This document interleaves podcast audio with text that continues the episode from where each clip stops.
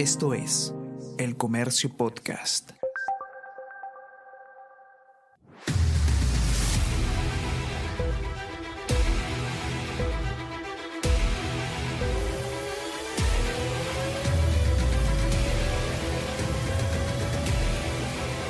at the back of the grid, when you stop the car, P1, wait 5 seconds, P0. Yep, copy, I'm just behind, clear. Copy that, see you on the grid.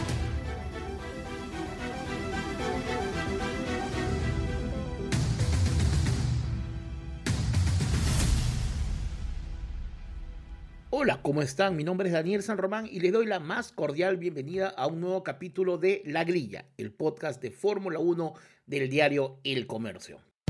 Empezaremos como todas las semanas haciendo un recuento de lo que fue el reciente GP de Hungría que se disputó el fin de semana pasado.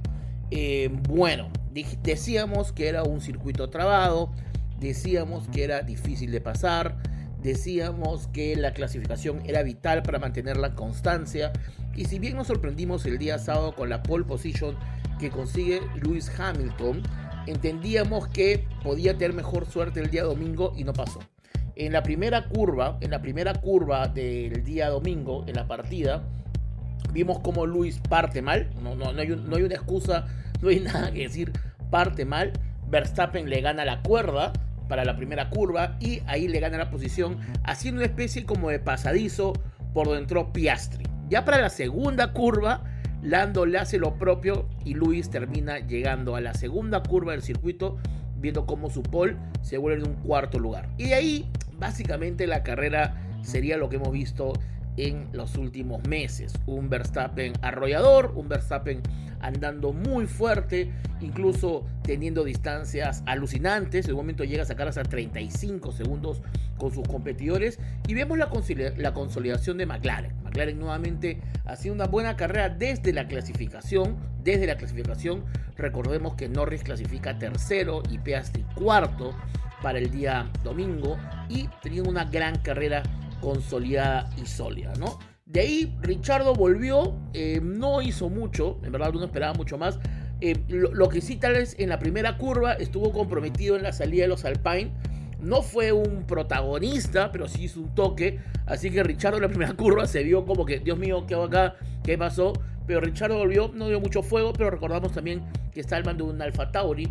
Por lo pronto consiguió lo mínimo que se le pedía, que era terminar por encima de su coequiper. Entonces lo mínimo que se le va a pedir en estas fechas a Richardo. De Richardo queda 13 con el Alfa Tauri y Tsunoda acabó en el puesto 15, con lo cual, digamos, salvan los muebles. Recuerden que en Alfa Tauri el piloto que venía avanzando mejor en las carreras era Tsunoda, con lo cual logran ello. En la carrera básicamente bastante tranquila hasta la primera parada en boxes, ¿no? Ahí nuevamente Ferrari se olvidó que del linaje, se olvidó de la historia, se olvidó de la misión, se olvidó de todo y arruinaron nuevamente una parada con el caso de Leclerc, ¿no? Hicieron un blooper, se trabó la pistola, nuevamente Ferrari teniendo problemas absurdos, con lo cual quedó en claro que está en este constante error de no estar a la altura de las circunstancias, ¿no? Es Ferrari, es Ferrari, no podemos seguir hablando de, de un error de boxes recurrente. Está mal que digamos, ay, Ferrari lo volvió a hacer. No se puede hacer esto. Y ya es algo que no va de Binotto, es algo que es, algo que es una constante en el equipo. En un momento donde tenían que hacerlo prolijo, donde tenían que hacer lo propio, Ferrari volvió a fallar. Y en ese momento fue cuando Leclerc se quedó fuera de la ambición del podio. Curiosamente, para todos los que piensan que Red Bull está en contra de Checo Pérez, que es algo que se escucha con mucha recurrencia, en la carrera justamente Red Bull hizo la parada más rápida de la temporada con 1.9 segundos a favor de Checo Pérez. Así que en fines en- de tiempos y cronómetros, el Red Bull demostró que hizo la mejor parada del campeonato para Checo Pérez. Y Checo, bueno, Checo con el nuevo sistema de clasificación pareciera que le han quitado un problema que son los neumáticos y logró clasificar mejor porque pasó a la Q3, pero clasificó noveno noveno puesto para un Red Bull sigue siendo muy injusto. Y el día domingo hizo lo que más sabe Checo Pérez, que es pasar pilotos. Ahora, es muy complicado pasar pilotos en Hungría. Es cierto, pero Checo no tendría por qué estar pasando esto. Checo al final pudo intentar a la tercera posición. Estuvo muy cerca de Lando Norris en los últimos giros. Lando incluso demostró alguna preocupación por la radio. Checo venía con los ritmos, Checo venía bajando, pero llegaron a la parte de los autos rezagados y simplemente se desinfló Checo. Eh, la pista estaba muy sucia, por afuera de, la línea de, recorrido por lo tanto tuvo que dejar adherencia porque no tenía tanto agarre y perdió, perdió la posición del podio. Parecía que el podio podía darse y al final es más, queda la sensación que Lewis Hamilton estuvo muy cerca, sin embargo en los últimos giros perdió la potencia que quería. Pero nuevamente, lo que tiene que hacer Checo es, si Checo clasifica en los primeros 10, debería agarrar podio por naturaleza, que es lo que pasó el día de la prueba de Hungría. Y lo otro que nos dicen es, si Checo clasifica en las dos primeras líneas, deberá ser un 1-2 Queda claro que Checo tiene el auto para hacer el 1-2. El problema es cómo clasifica. ¿Cómo clasifica? La otra vez hablaba con un amigo que me decía que Checo es uno de los mejores pilotos del campeonato. Alguien clasifica para mí tan mal y tan retrasado y con tantos problemas no puede ser un piloto destacable para mí. Creo que Checo Pérez debería tener las condiciones por vehículo de clasificar en los primeros cinco lugares por naturaleza. Y lo que hemos visto es problemas para llegar a la Q3. Y hoy día, este fin de semana, que llegó a la Q3, vemos que queda noveno. Luego en pista hace lo que mejor hace, sabe qué hacer, hace las operaciones, hace los adelantamientos. Tiene un equipo dedicado que le da la mejor parada en, en boxes, pero nuevamente va a tener esos problemas de percance, porque McLaren viene creciendo, porque Mercedes también viene mejorando, la constancia de Mercedes viene mejorando y nos damos cuenta que se va a dar una competencia mucho más cerrada. Ya no es tan fácil para Pérez, aunque sí lo está haciendo para Max Verstappen. Lo de Max Verstappen fue nuevamente escalofriante. En la segunda parada, en la segunda parada, perdón, Max Verstappen tenía una ventaja de 35 segundos, 35 segundos sobre Lando Norris.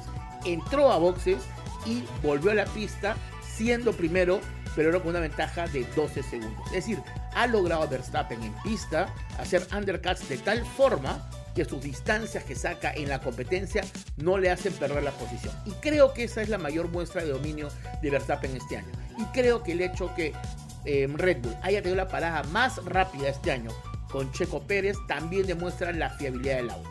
¿no? Un auto fiable, un piloto rápido y vemos un campeonato ya casi, casi, casi declarado. ¿No? Verstappen está en este momento primero con 281 puntos, seguido por su compañero Sergio Pérez con 171. Es demasiado, estamos hablando de cerca, no, no estamos hablando de cerca, estamos hablando de 110 puntos de diferencia. Y se nos viene una fecha rápida, se nos viene una fecha rápida como Bélgica, donde además es una fecha que es sprint, las competencias van a ser mucho más amplias, los puntajes van a ser mucho más grandes y eh, la bolsa de beneficio para Verstappen podría ser mayor. Al final, bueno, vimos un podio que se dio con cierta lógica, un podio que se dio con cierta naturalidad. Primero, este, Verstappen por 33 segundos de ventaja, es decir, a los 12 segundos que sacó después de la parada en boxes logró meterle 21 segundos más, terminó con 33 segundos de ventaja. Es más, a Verstappen casi ya ni lo enfoca en las carreras. Segundo, Lando Norris. Tercero, Sergio Pérez. Y cuarto, Lewis Hamilton, que estuvo más cerca en los giros previos al final, pero después se desinfló bastante. Quinto quedó Piastri de McLaren. ¿Qué vemos entonces? Entre los cinco primeros, dos Red Bull, dos McLaren y un Mercedes. Lo que sí vemos es que se ha desinflado un poco lo que viene siendo Aston Martin. La próxima carrera, que vamos a analizarla en breve, es Bélgica, que es una carrera más sumamente rápida. Así que ahí vamos a ver probablemente un mayor dominio de los Red Bulls. Y es vital, es vital que Checo Pérez pueda eh, clasificar, mucho, clasificar mucho mejor para lo que pueda hacer. Lo bueno es que con los resultados que se vienen dando y el bajón que ha tenido Aston Martin, Fernando Alonso se ha alejado un poco de Checo Pérez, se había acercado mucho más en la lucha por el segundo puesto, pero en la actualidad Sergio Pérez tiene 171 puntos, mientras que Fernando Alonso tiene, tiene, tiene 139 y quien se le acerca es Hamilton que está a solo 6. Creo que el 1-2 de Red Bull está casi cerrado en el campeonato. En constructores ya la pelea es una masacre. Red Bull tiene 452 puntos y Mercedes tiene 223 en segundo lugar. Le lleva mm, el do, más del doble de puntos. Así que para mí, señores, Dios lo bendiga. A dormir los pastores. Red Bull es el campeón. Para el final, ¿qué fue la sorpresa? Bueno, en la premiación, un eufórico Lando Norris que como hemos comentado es amigo de Max Verstappen, celebró celebró con efusión en el champán del podio húngaro y sin darse cuenta reventó el trofeo de Max Verstappen, que además en esta fecha es un, es una, es un tarrón de porcelana que es hecho por Gerendi, por, una, por la empresa Gerendi de Hungría. Son además tazones hechos durante seis meses y que están valorizados por 40 mil euros. Bueno, este, Lando tuvo un exceso de emoción, tumbó el jarrón y rompió el jarrón conmemorativo Verstappen. ¿Es un detalle menor? Sí, es un detalle menor, pero la reacción no. Se dieron cuenta de las risas cómplices existentes entre Verstappen y, este, y Lando Norris, nos dejan en claro lo que muchas veces se está diciendo, es que hay una buena relación entre ambos, pilotos. Ante estos rumores de un posible desembarco para el año siguiente, o por último para el 24, cuando vence su contrato Checo Pérez de Lando Norris a la escudería de Red Bull, cada vez podrían tomar más fuerza. Lo, bueno, lo cierto es que Lando sigue mostrando condiciones, McLaren demuestra que está en ascenso y Verstappen ha dejado en claro que esta es su temporada, con un dominio escalofriante que viene teniendo y una escudería contundente, que además que con esta victoria logró ser el equipo con más victorias consecutivas en la historia. 12 victorias consecutivas que van desde Abu Dhabi 2022 al premio de, al premio de Hungría 2023. Esto resultado ha logrado quebrar la marca que tenía McLaren con sus 11 victorias comprendidas desde el GP Brasil 1988 al GP Bélgica 1988. Y luego tenemos un cuádruple empate con Ferrari con 10 victorias y tres épocas doradas de Mercedes en el 2015, en el 2016 y en el 2018. Lo cierto es que Red Bull es el equipo con más victorias consecutivas, su piloto es el piloto con más victorias esta temporada, su equipo es el que tiene más poles en este campeonato y todo hace indicar que la categoría ya tiene la lata conmemorativa de Red Bull lista para ser consagrada como la bicampeona de escuderías y la tricampeona de pilotos. Únete a nuestra comunidad de conocimiento con nuestros newsletters de autor.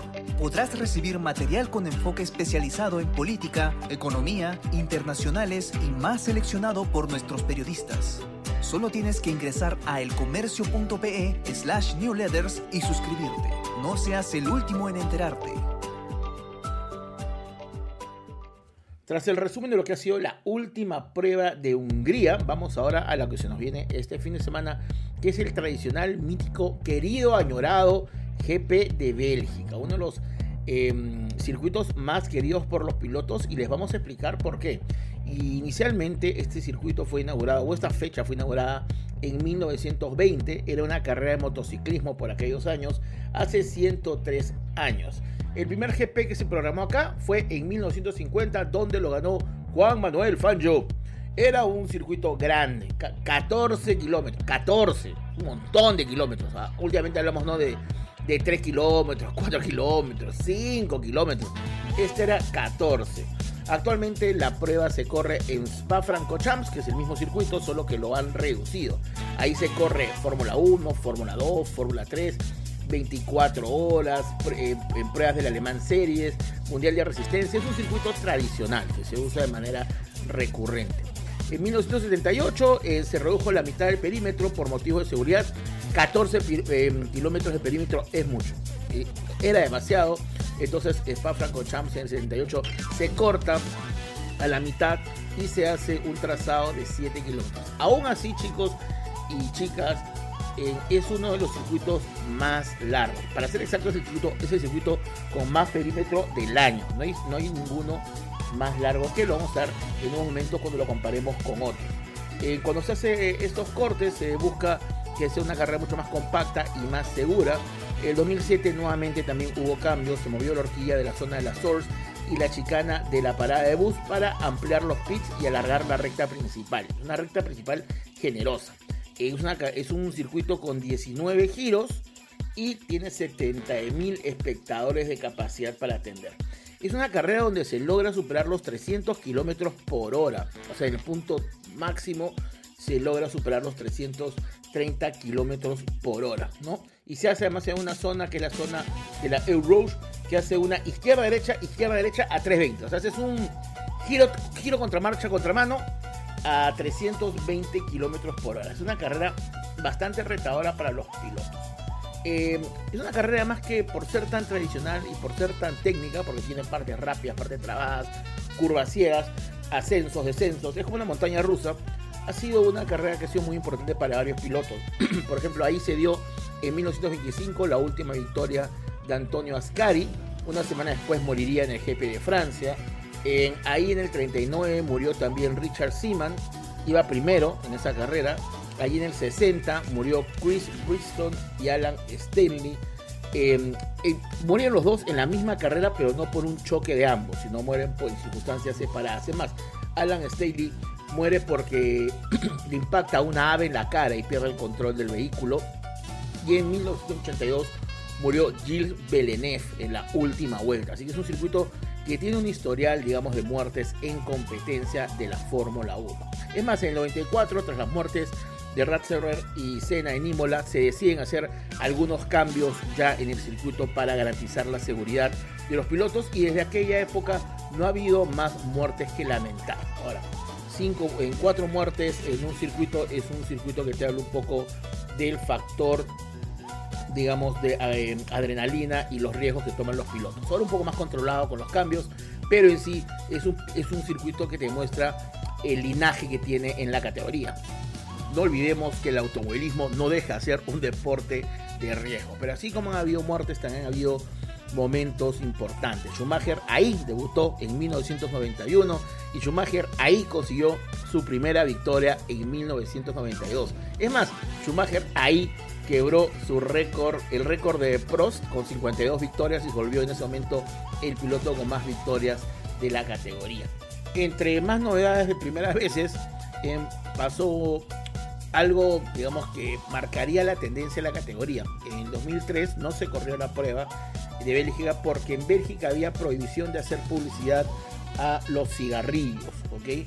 Entonces, en esa época teníamos a Ferrari con un contrato de 40 millones de euros que era auspiciado por Malboro y teníamos a Honda que estaba con Lucky Strike.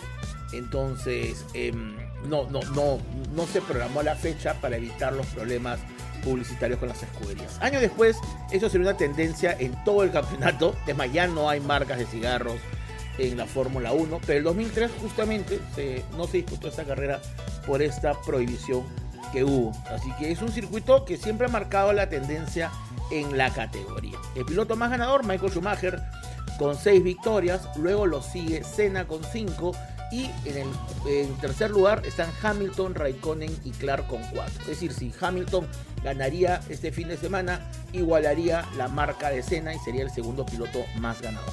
21 pilotos han corrido esta carrera, nunca en ningún local la ha logrado ganar. En cuanto a escuderías, Ferrari ha ganado en 18 oportunidades la prueba y McLaren 14, mientras que Lotus ha ganado 8 y Mercedes y Red Bull están empatados con 5 victorias. Es decir, Ferrari podría ampliar, McLaren, Lotus ya no está ahorita con nosotros y tenemos a Mercedes y Red Bull, quienes estarían buscando desempatar la contienda. Los pilotos que tenemos en la grilla, solamente 4 han ganado esta carrera con anterioridad, como dijimos, Lewis Hamilton la ha ganado en cuatro oportunidades, 2010, 2015, 2017 y 2020. Luego está Max Verstappen, que le ha ganado el 21-22. Luego tenemos a Leclerc con Ferrari, que le ganó el 2019. Y tenemos al señor, al hombre que ha vuelto de el retiro, al amigo favorito de Checo Pérez, a Daniel Richardo, que la ganó en el 2014 importante la carrera de este fin de semana. Es una carrera de modalidad sprint. Ya sabemos que una carrera de modalidad sprint es que va a tener dos carreras. Va a tener una el día sábado y una el día domingo. Vamos a hablar un poquito del sprint porque la vez pasada lo hablamos bastante rápido. El día sábado eh, puntúan los ocho primeros. Es una carrera que es un tercio del recorrido habitual, es decir, 100 kilómetros de recorrido. Y puntúan los ocho primeros donde el primero eh, eh, le dan 8 puntos, al segundo 7, al tercero 6 y así sucesivamente. Se reparten 8, 7, 6, 5, 4, 3, 2, 1 punto. El día domingo hay otra carrera totalmente independiente, que son 300 kilómetros de recorrido. Puntúan los 10 primeros, ya casi la puntuación es mucho más grande. Al primero se le da 25 puntos, al segundo 18, al tercero 15 y así vemos una separación mayor en los puntajes que se brindan. Son carreras dos independientes, son totalmente independientes. El viernes tendremos los entrenamientos. Hoy día debemos estar ahorita corriendo entrenamientos. Y posteriormente viene la clasificación en formato Q1, Q2, Q3. Y esta clasificación es para la carrera del domingo. Totalmente independiente para la carrera del domingo. Y el día sábado tenemos empezando el día la clasificación para sprint, es decir, para la carrera corta. Y luego tenemos la carrera sprint de 100 kilómetros, que es un tercio del recorrido habitual. Y el domingo es la carrera tradicional de todos los domingos, donde vale la clasificación del viernes. ¿ok? Si ganas todo, si ganas el sprint del día sábado, ganas la carrera del domingo y además haces la vuelta más rápida, te llevas 34 puntos a casa, que es mucho más que los 26 tradicionales de carrera y vuelta rápida. Y si quedas segundo, te llevas 25 puntos. Es decir, la diferencia entre el primero y el segundo es de 9 puntos de diferencia. De 9 puntos de diferencia cuando tradicionalmente es de 7 puntos. Así que puede ser un fin de semana bastante movido, puede ser un fin de semana bastante este, halagador, con lo cual estaríamos viendo em, una posibilidad que Max tal vez se mande a mudar, se mande a mudar como quiera, o que puedan acercarse un poco más a él. Hemos tenido este año ya dos sprints, tuvimos una en abril en Azerbaiyán, donde Pérez ganó, Pérez ganó y se llevó 33 de los 34 puntos. Luego tuvimos el sprint de Austria, donde se acuerdan que Max eh, decidió salir eh, faltando un, en tres giros, tenía 34 segundos de ventaja y decidió volver a entrar al, a boxes para que le pongan las llantas blandas para salir por la vuelta más rápida y conseguir el punto adicional y quitarle la masculinidad a Checo Pérez. Bueno, ese día, julio, en julio, en GP de Austria, Max consiguió 34 de 34 puntos y nos quedan cuatro fechas más en modalidad de sprint. Eh, tendremos en julio está Bélgica, en octubre Qatar y Estados Unidos, específicamente la carrera de Texas, y en noviembre tenemos Brasil. ¿ok? En cuanto a velocidad, es importante recordar, en la carrera Bélgica es la sexta carrera con mayor velocidad media. Se va a un promedio de 230 kilómetros por hora. La primera, como lo hablamos anteriormente, es Monza con 248 kilómetros por hora. La segunda, Jeddah con 242 kilómetros por hora. La tercera, Melbourne, Australia con 236. Hace poquito nomás tuvimos la carrera de Silverstone con 234 kilómetros por hora, que es la cuarta más rápida. Luego hemos tenido ahorita nomás Austria que es la quinta con 231 kilómetros por hora, y ahora viene Bélgica. Esta una es la sexta carrera más rápida en cuanto a velocidad promedio de recorrido. Además, este mm, es importante que, como dijimos un rato, es el circuito más largo de la temporada, con 7 kilómetros. El segundo, el que le sigue, es el de Arabia Saudí, que es Jeddah, que tiene 6.1 kilómetros. Dense en cuenta la dimensión del, circuito. Vamos ahora a dar un dato justo en un momento sobre lo que pasa con el clima en este circuito. Pero es un circuito amplio, grande y que tiene mucha variedad. En Bélgica más es el tercer circuito con mayor velocidad máxima con 330 kilómetros por hora. Es el lugar que más en, la, en la zona de Kemmel es donde va a estar más rápido el vehículo y llega a un punto de 330 kilómetros por hora. Es el tercer punto de velocidad más alto de la temporada. El, el, primero es Bakú en Azerbaiyán con 360 y el segundo es Monza con 350 kilómetros por hora. Incluso supera Silverstone. ¿Se que hablábamos que Silverstone era uno de los circuitos con mayor velocidad promedio media? Claro, está bien, pero en punto más alto de velocidad esta carrera Bélgica es mucho más rápida que Silverstone. Entonces tenemos el circuito más largo, con la tercera velocidad máxima este, más alta de la temporada y la sexta velocidad media. Así que hablamos de un circuito divertido, complicado, con antecedentes e historia. Es un circuito de 19 curvas, 9 derechas y 10 izquierdas, es un circuito combinado, chicos, porque tiene rectas, tiene curvas cerradas, tiene curvas rápidas, tiene curvas chicanas, tiene curvas ciegas, tiene ascensos, descensos. Es una combinación de todo. Es como si, como si hubiesen hecho un parque de diversiones fundamentados en otras carreras. Es una de las carreras que más le gusta a los pilotos por el grado técnico que tiene, por la variedad que hay de carreras. No es una carrera, digamos, que es recovequera, como hemos visto hace algunas semanas en Mónaco, ¿no? O no es una carrera sumamente full tampoco. es una carrera donde tiene que ver mucho el manejo y la estrategia y sobre todo la experiencia. Es una carrera larga, es una carrera de giros largos, con lo cual vamos a ver muchos cambios. Ahora, lo importante, lo gracioso, lo divertido, lo curioso es el clima. El clima es siempre una, una, una constante de cambio en esta carrera.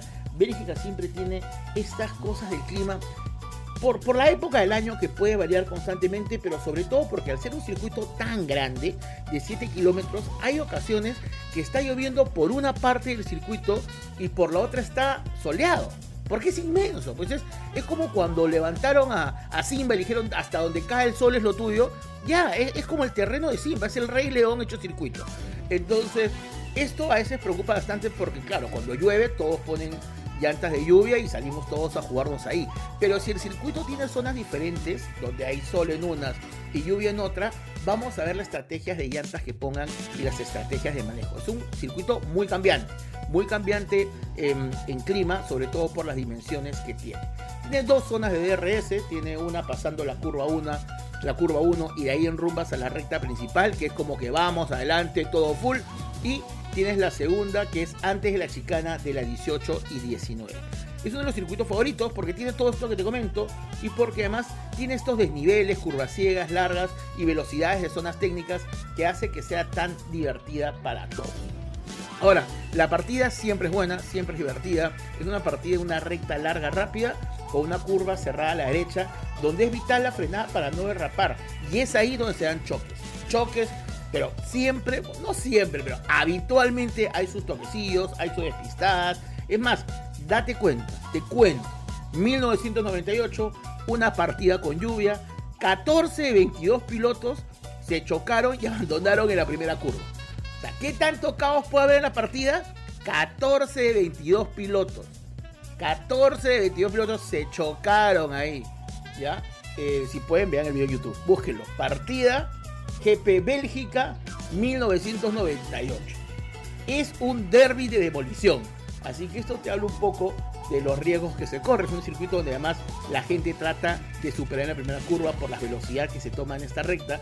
Así que son sumamente eh, divertidas estas carreras. En cuanto a sectores, el sector 1 es un sector de potencia y mucho motor. Empieza con una curva cerrada y de ahí una recta veloz con un 1-2 que se toma a 300 km por hora es una parte de motor, es una parte de potencia, es una parte donde los autos con mayor fiabilidad a alta velocidad va a irles muy bien. Ergo Red Bull, es una zona Red Bull, Red Bull ahí no debería tener problemas, eh, imagino Verstappen ahí sacando mucha ventaja. Eh, y luego termina todo esto en una curva de 90 grados a la derecha. Y ahí cambia totalmente la carrera, porque el sector 2 es trabado. Es trabado con chicanas, una curva en U, curvas veloces, es muy técnico, hay mucha sucesión de curvas muy rápidas, por lo tanto ahí yo creo que Ferrari, este, en teoría Aston, en teoría también Mercedes y McLaren deberían, digamos, estar mucho más apretados con los Red ¿no? Eh, creo que es un lugar donde se va a emparejar mucho, pero va a ser vital lo que se haga en el sector 1 para sacar las ventajas y ese puede ser un lugar para recuperar un poco el ritmo. Y luego en el sector 3 vuelve a ser una velocidad rápida, tal vez no con, los, no, tal vez no con la intensidad del sector 1, pero sí termina siendo mucho más rápida que el sector 2. Por lo tanto, como les dije, una primera parte de potencia, fuerza, mucho motor, vamos con todo hasta esta curva final, que es una curva 90 a la derecha, luego un trabado con chicana muy técnico y luego volvemos a un sector 3 que nos da un poco más de emoción. Es una carrera especial, hermosa para ver. Ahora, todos estos cambios que hay hacen que el motor eh, no trabaje más de de lo normal en esta carrera. El 70% de los 7 kilómetros van a fondo, van pisando. ¿Se acuerdan que hicimos el conteo de 1, 2, ya acaban 73 segundos por vuelta pisando? Van al 70% de lo que es el giro de la vuelta a fondo. Ahora, como el circuito tiene también muchos desniveles y parece una montaña rusa, cae por ejemplo los 40 metros en la zona del Source, asciende después 80 metros en la zona del SCOM. Entonces, esto juega en la aerodinámica y la fuerza gravitacional. No va a haber una dinámica este, complicada. La puesta a punto va a ser muy vital. Vamos a ver posiblemente en las pruebas tiempos extraños, porque vamos a ver que lo que está haciendo la escudería es tratando de encontrar el punto justo para la carrera. Eh, y son dos carreras diferentes, porque una cosa es correr a 100 kilómetros, que es la carrera inicial del sprint, y luego es la carrera dominical de 300 kilómetros. Por lo tanto, es una, es una carrera donde el motor trabaja más de lo habitual. Eh, las curvas, hay una parte de curvas lentas, sobre todo el sector 2, donde luego aceleras rápido y estos cambios eh, al motor hacen que trabaje más de lo habitual. El consumo de gasolina es un consumo de gasolina bastante controlado. Eh, es importante que hay un momento de la carrera que se llega a correr a 500 metros sobre el nivel del mar, lo cual significa que hay en 5% menos de oxígeno, con lo cual eh, hay una menor quema de combustión, un menor de, gasolina, pero básicamente es un tema anecdótico por, por el rendimiento que se va teniendo. Lo que sí es una carrera de mucho trabajo motriz. En frenos normal, en frenos vamos normal, solo hay 7 puntos de frenada, no habría ningún problema, no es como Canadá que viene frenando y acelerando y que los frenos se ponen en rojo. Y lo que sí es una parada de boxes este, bastante larga, es una calle de 400 metros, por lo que cuando un piloto sale, estamos hablando que toma cerca de 17.6 segundos de este que pierde el, piloto, ¿no? Mientras que entras a la calle, hacen el, recambio y vuelve a estar a, la competencia, son 17 .6 segundos, una parada larga, lo cual hace que las estrategias tengan que plantearse con mayor, digamos, rigurosidad, las estrategias tengan que pensarse mucho más, es una carrera, digamos, de, de, trazado largo, de perímetro largo, es una carrera que además nos tiene unas zonas muy técnicas, entonces hay que valorar el tiempo en las estrategias que se están haciendo constantemente. No es una carrera donde uno pueda jugarse a, a recabar rápidamente el, giro o a recuperar lo que va a ser la competencia. Es una carrera donde tú no tienes que tener mucho cuidado porque, como le digo, una zona muy rápida al inicio, una zona trabada en la segunda y luego una recuperación rápida. Por lo tanto, en pocos giros, perímetro largo, hace que hayan solamente dos estrategias en esta carrera. La primera es salir con medios hasta la vuelta 18-24 y de ahí póngala calzar duros hasta el final.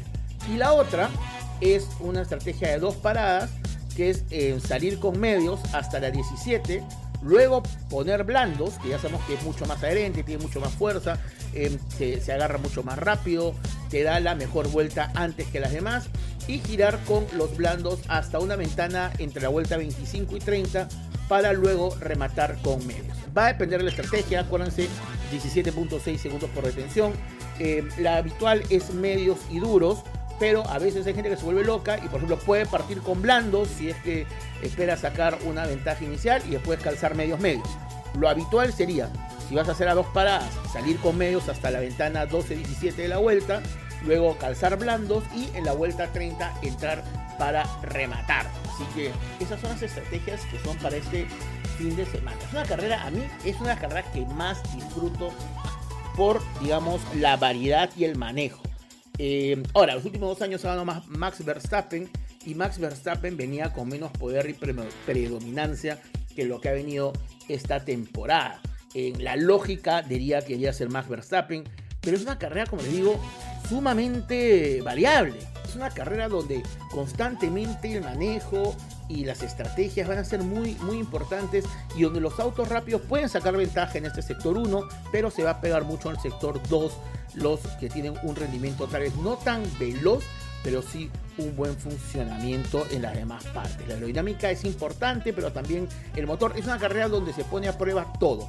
Formalmente creo que es la carrera que ya este, eh, es la que pone ya el campeonato en su lugar. Estos resultados, básicamente, más allá de los puntos que se sumen, nos va a decir quién está en condiciones para pelear en esta segunda mitad del campeonato. Se viene el GP de Bélgica, pongan sus despertadores y disfruten de una de las mejores carreras de la temporada.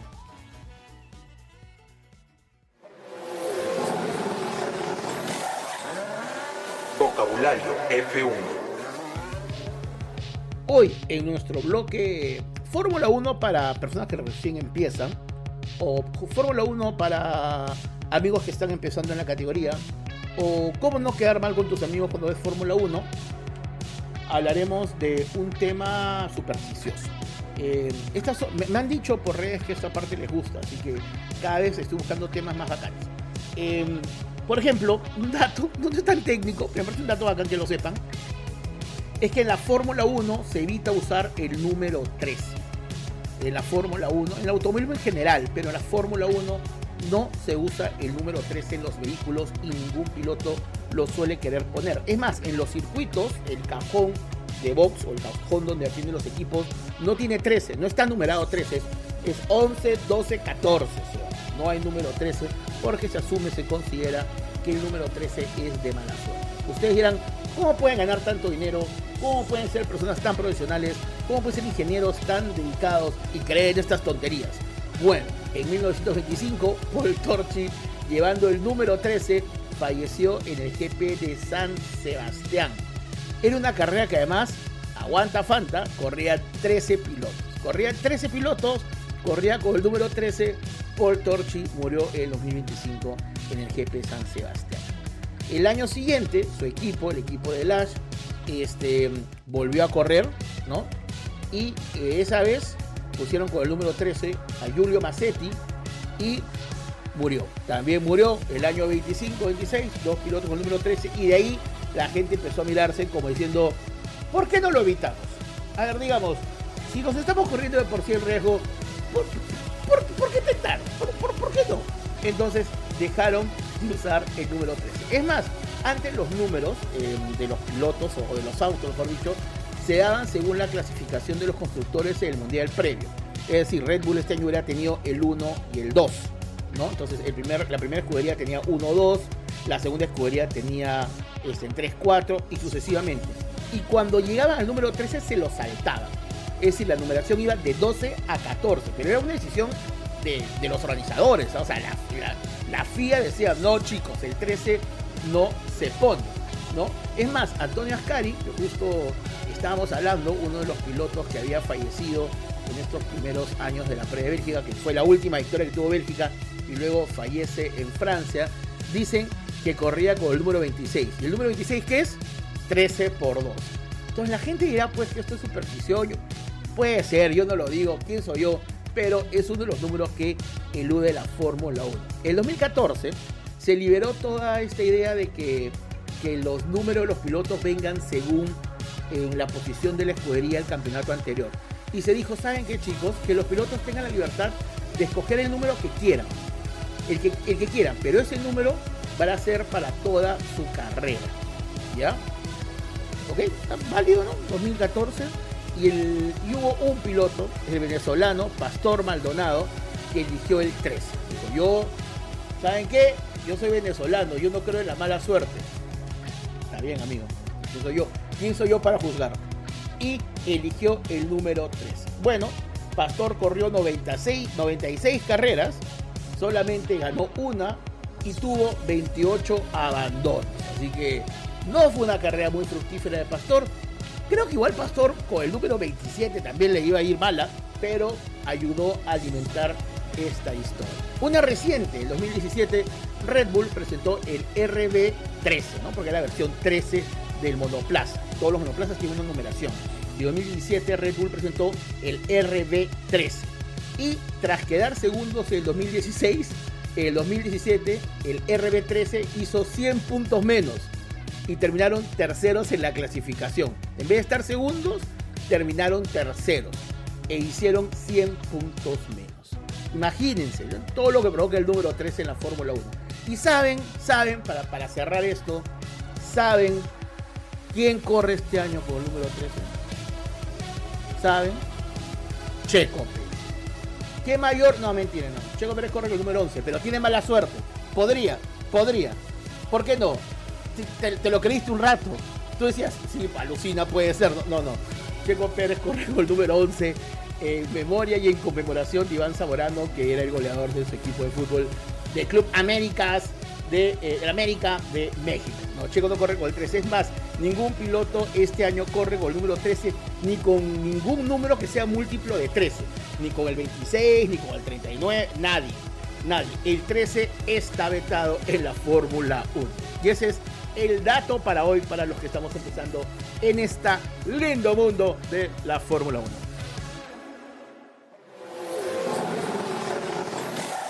3 por 3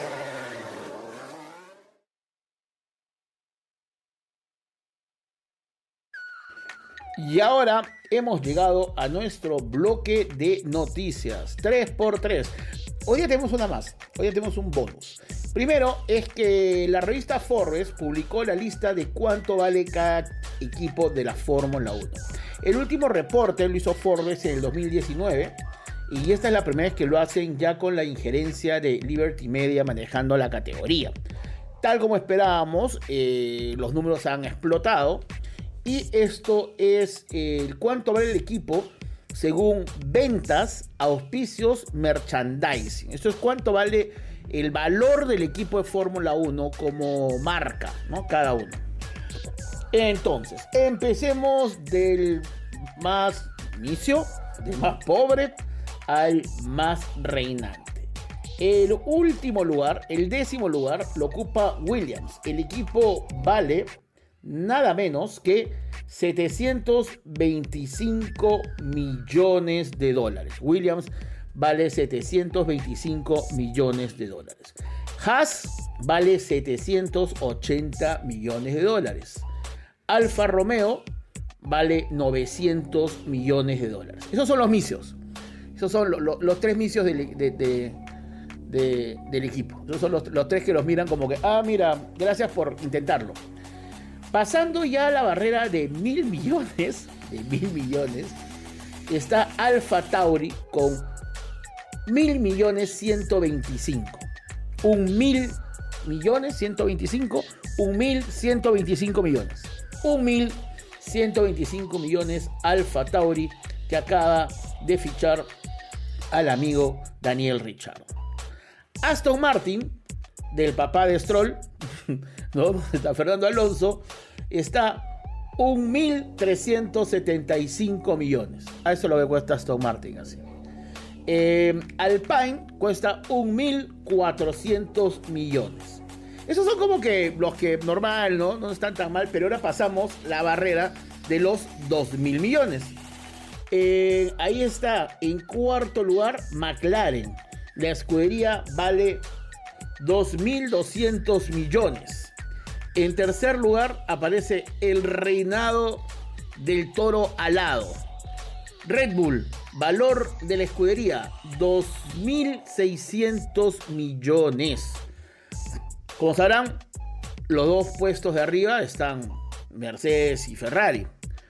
El segundo lugar está Mercedes con 3.000, 3.800 millones y la escudería más valiosa, el que todos quieren, la casaca color este, rubí, el antiflama escarlata, el escudo del caballito rampante, la casa de los tifosi aguri, no, no sé qué más cosas decir.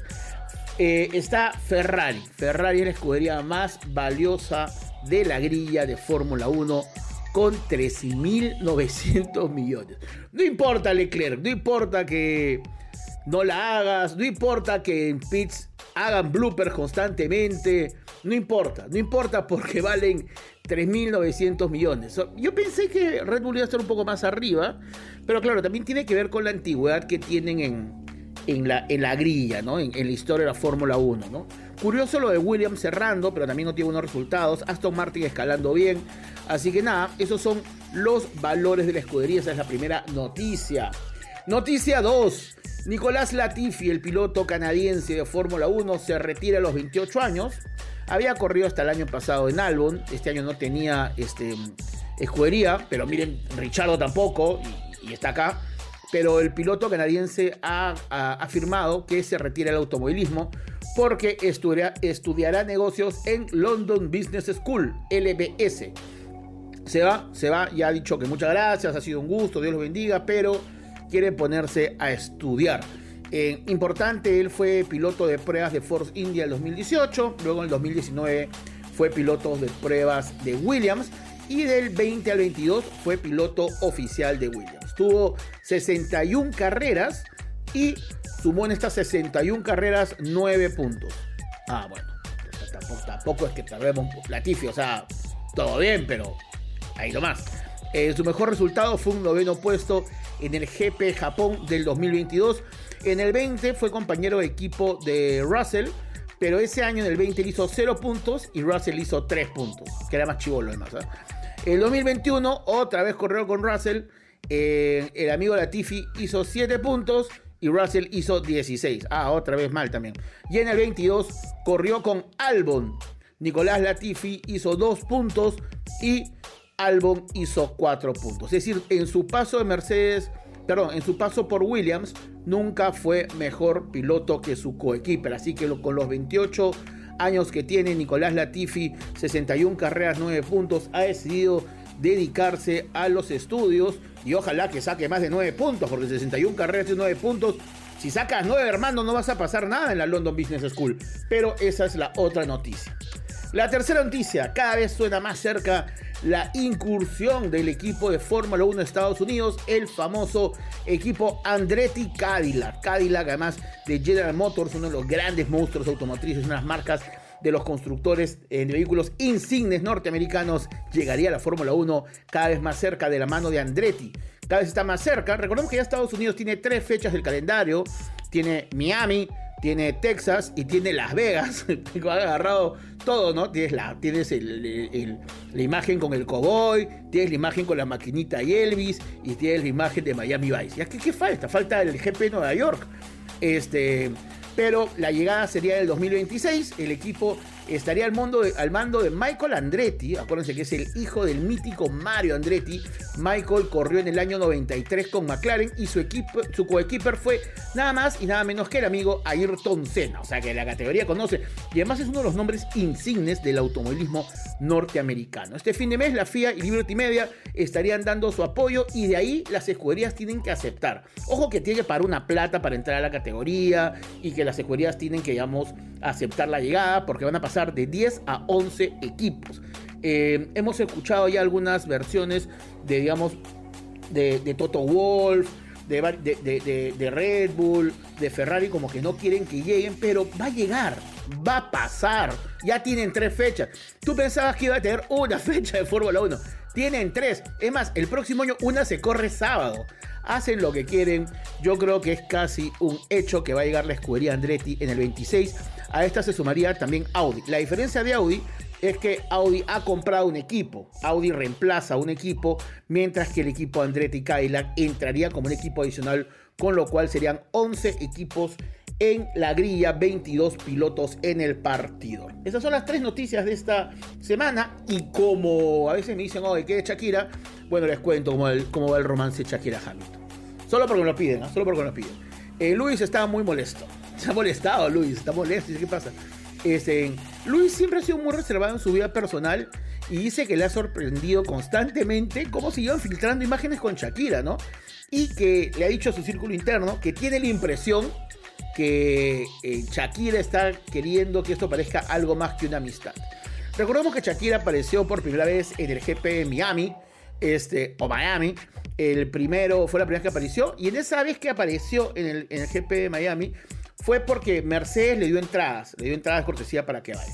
En el segundo GP, que fue el GP de España, eh, ahí la organización le dio entradas. No, son de, de, Luis, pero todo el mundo dicen que asimiló como que Luis le había invitado porque pasó mucho tiempo en el box de, de Luis y de Mercedes. Además, le dio buena suerte, porque curiosamente esa carrera Luis la termina segundo. Y dicen que en Silverstone, este, ya también fue invitada, esta vez sí fue invitada por Luis a la carrera, eh, o sea, especialmente por Luis, la primera fue por Mercedes, la segunda fue por organización, la tercera por Luis, y dicen que este, Shakira está todo el tiempo metida en el motorhome. El motorhome es donde se concentran los pilotos, cada uno tiene un motorhome que es como, como un camper, pero mega camper, camper Fórmula 1 como donde llevaban a Lightning McQueen en Cars, así grandote, ¿ya? Entonces, eh, dice que Luis estaba muy concentrado en la carrera, muy concentrado en la carrera y parece que Shakira hablaba, hablaba, hablaba, no sé, estaba haciendo TikTok, sabrá Dios, y le dijo al equipo, a Mercedes, hermano, por, por favor, sácala, dile, dile que se vaya, por favor, no. Y le pidieron a Shakira que por favor se retire del motorhome de Luis. Ni siquiera lo hizo Luis, lo hizo la gente de Luis con lo cual Shakira habría dicho waka waka, me vuelvo ciega, sorda, sordomuda y hay todas las canciones que quieras y esto habría quebrado la incipiente amistad entre Shakira y Luis Hamilton. Tras este evento, Luis ha estado muy bajo y se le ha visto en un yate en Ibiza con una modelo mexicana y una tenista noruega. Y es esta, ahí tienes tu, tu noticia extra, tu, noticia extra de Fórmula 1. Bueno, esto ha sido el programa del día de hoy. Espero les haya gustado, espero se hayan divertido, espero hayan comprendido un poquito más la Fórmula 1. Recuerden, si les gusta este podcast, el podcast La Grilla, Fórmula 1 del Diario del Comercio. No se olviden, por favor, de compartirlo en sus redes sociales. Comenten por Twitter, comenten por Facebook, comenten por Instagram, metan un TikTok, hagan todo lo que puedan para llegar siempre a más personas. Mándenlos a sus amigos por WhatsApp. Este, y esperamos además sus valoraciones tanto en la plataforma de Spotify como en la plataforma de Apple Podcast. Mi nombre es Daniel San Román, les doy el más grande de los agradecimientos por estar juntos nuevamente. Nos vemos la próxima semana y disfruten la carrera de este fin de semana. La Fórmula 1 ha regresado tras sus vacaciones, segunda carrera consecutiva y eso es momento y motivo de alegría.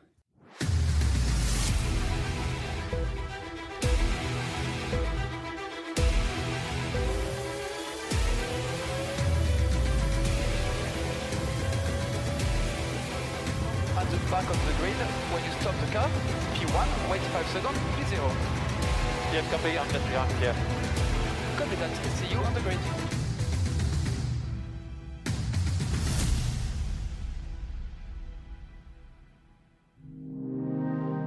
El Comercio Podcast.